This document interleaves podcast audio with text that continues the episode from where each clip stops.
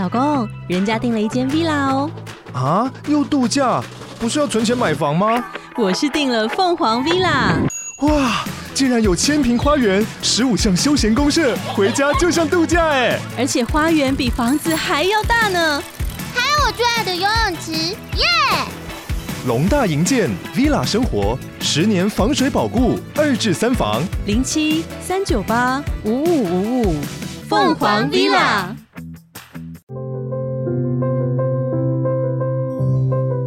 嗨，我是易，这里是疗愈生活，分享一些你看不到或是无法知道的事情。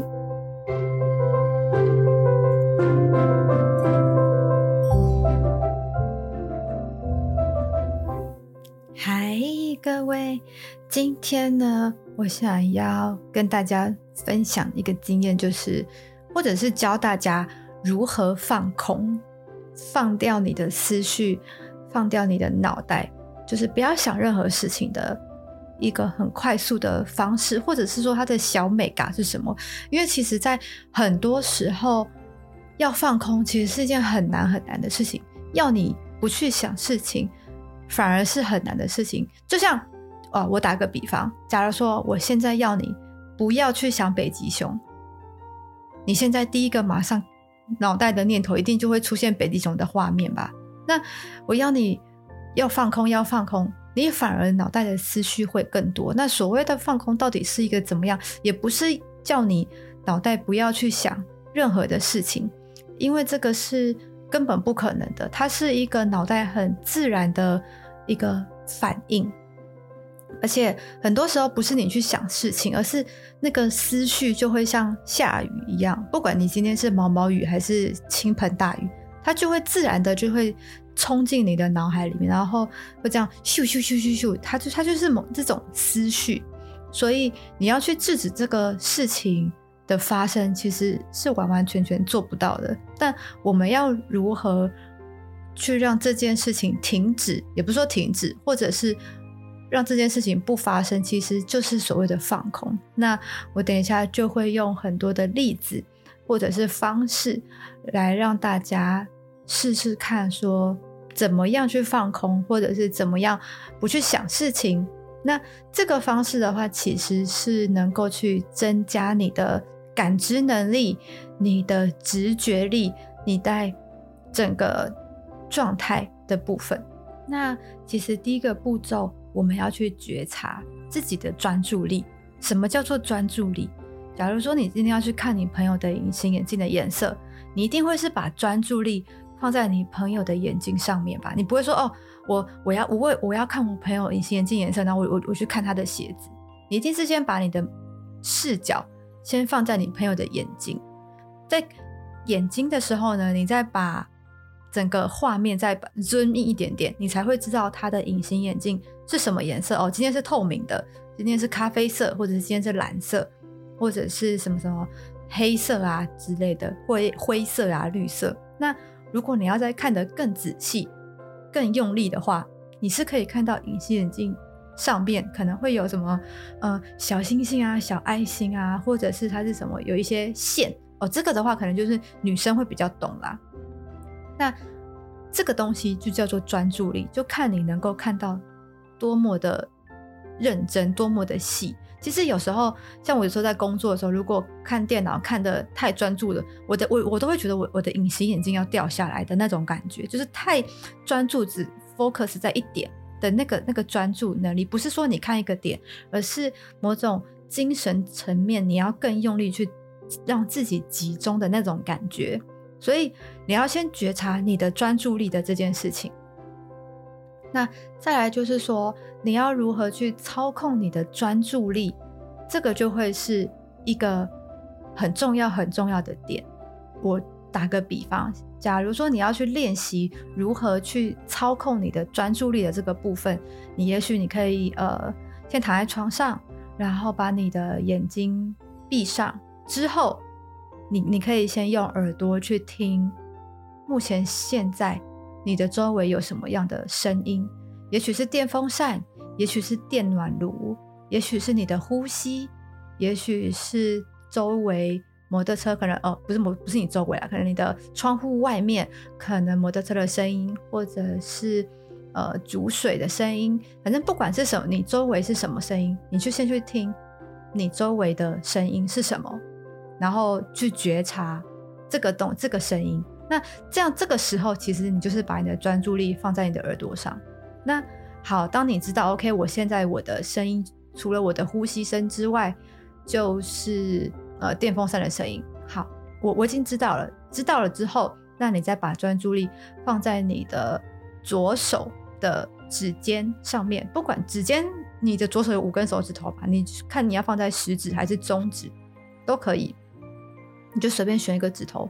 那你的指头去触摸你所躺的的那个床床罩的质感是什么？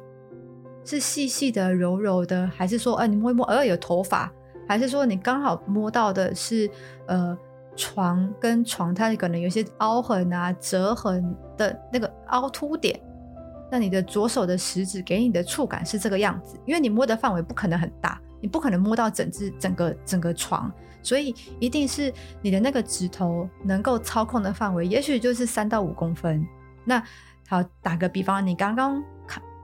专注点放在左手的食指，那接下来你可以把专注力放在左手的中指，看摸到的感觉会不会跟食指的感觉是一样的？也许你的食指有摸到一根头发，也许你的中指不会摸到头发，反而是摸到呃床跟床的折痕，也不一定，或者是刚好食指跟中指。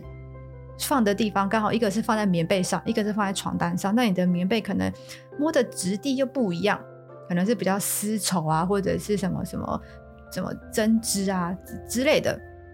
那这两个的触感带给你的感受就会是完完全全不一样的。甚至好可能，呃，那个地方刚好刚刚被暖炉照过，所以比较烫，比较热。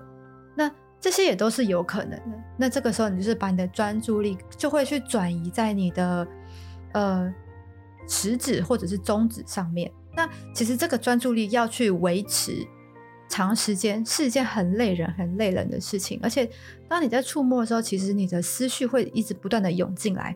你要如何去呃避免掉？其实这个是完全没有避免的。当但是你要有意识到说，OK，我今天在触摸的时候，我的思绪进来了，那那就让它进来，就知道说。OK，思绪进来，那我只要再把我的专注力拉回来，继续去感受这个床单给你的感受是什么就可以了。就是不要去特别去避，或说，哎呀，现在思绪来了，那我要赶快放空放空，我我我我不要去想这件事情，不需要，就是让思绪进来，它会走，它走的时候，你再去把专注力拉回到你的手指上面就可以了。那或者是说，啊，可能你专注力放在手了之后。感受完之后，也许可能就是五秒、八秒。那再来，你可以把你的专注力放在你的身体上面。你躺，你躺在床上的时候，你的后脑勺躺在你的枕头上面是什么样的感觉？你有觉得你的脖子后颈是不是刚好卡在一个凹槽的那个枕头的地方？还是说它其实是镂空的？那你躺的的面积，你觉得你的头是平躺的？还是其实是有点歪斜的，是歪左边呢，还是歪右边？还是其实你是有点仰着躺，也就是说你的下巴其实有点抬高的，还是你的枕头比较高，所以你是有点收下巴的那种躺，你的脊椎没有办法达到垂直，达到不是垂直啊，达到水平的那样的一个状态。那这个时候其实你就可以闭着眼睛去把专注力放在你的后脑勺啊，放在你的颈椎啊，去。审视一下自己脑袋放在枕头上面的这个这个方向到底是什么？OK，那如果哦，你今天已经把专注力知道了，你的脑袋放在枕头上面是什么样子之后呢，你再把专注力放在你的可能呼吸上面。当你吸气的时候，你会感受到你的胸口的隆起啊。那胸口隆起之后呢，再深吸的话，其实你的腹部也会跟着隆起。那这个就会顾虑到说。当呃你是腹式呼吸还是胸式呼吸？如果你是腹式呼吸的话，其实你的肚子会先隆起，这也没有什么对错。总之，看你隆起的是哪一边，其实都无所谓。那等到两边都隆起之后，你是在再吸，你会觉得可能胸口开始紧紧的，腹部开始紧紧的，那也没有关系。那你就在慢慢的吐气。当你吐气的时候，你会觉得你的肌肉好像慢慢的变得比较松弛，然后慢慢的胸口慢慢的下陷啊，肚子慢慢的下陷，然后再吐气，再吐气，你会觉得肚子好像开始要用力，要把所有的气全部吐完了，或者是你的胸要有意识的往里面压缩，所以气才能吐得很干很干。那就是去感受你当下吐气的感受就可以了。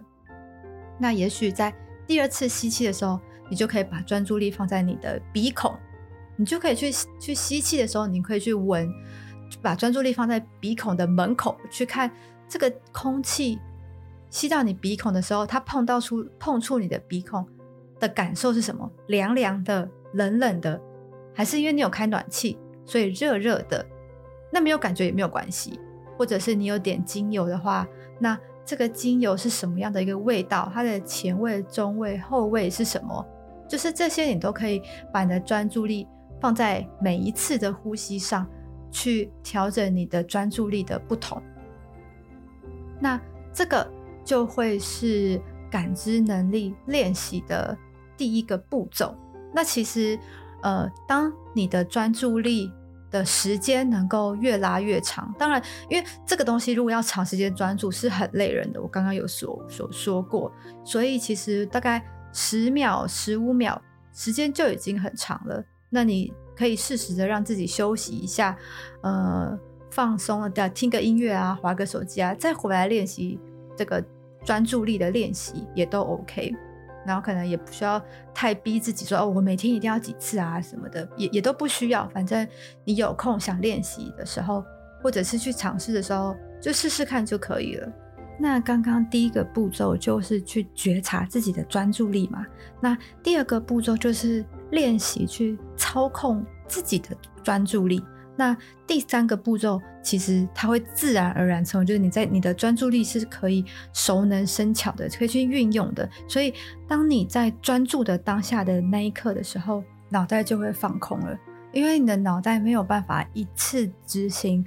两件事情，去想两个事情，所以你把你的当下 focus 在专注力的时候，你的脑袋自然而然就不会去想任何的事情。就好比，呃，如果你有在健身的话，你就能够去明白我说的意思。因为其实你在健身的当下，你必须要去把你的专注力去放在你该发力的地方。如果是你要硬举啊，或者是任何。你你想要训练的时候，就是你正在训练的时候，你的专注力会放在你训练的位置上面，不管是胸推啊，或者是有一些什么 burpee 跳啊，或塔巴塔，就是你其实每一个动作的时候，你都要把你的专注力放在那个当下，放在你的发力点。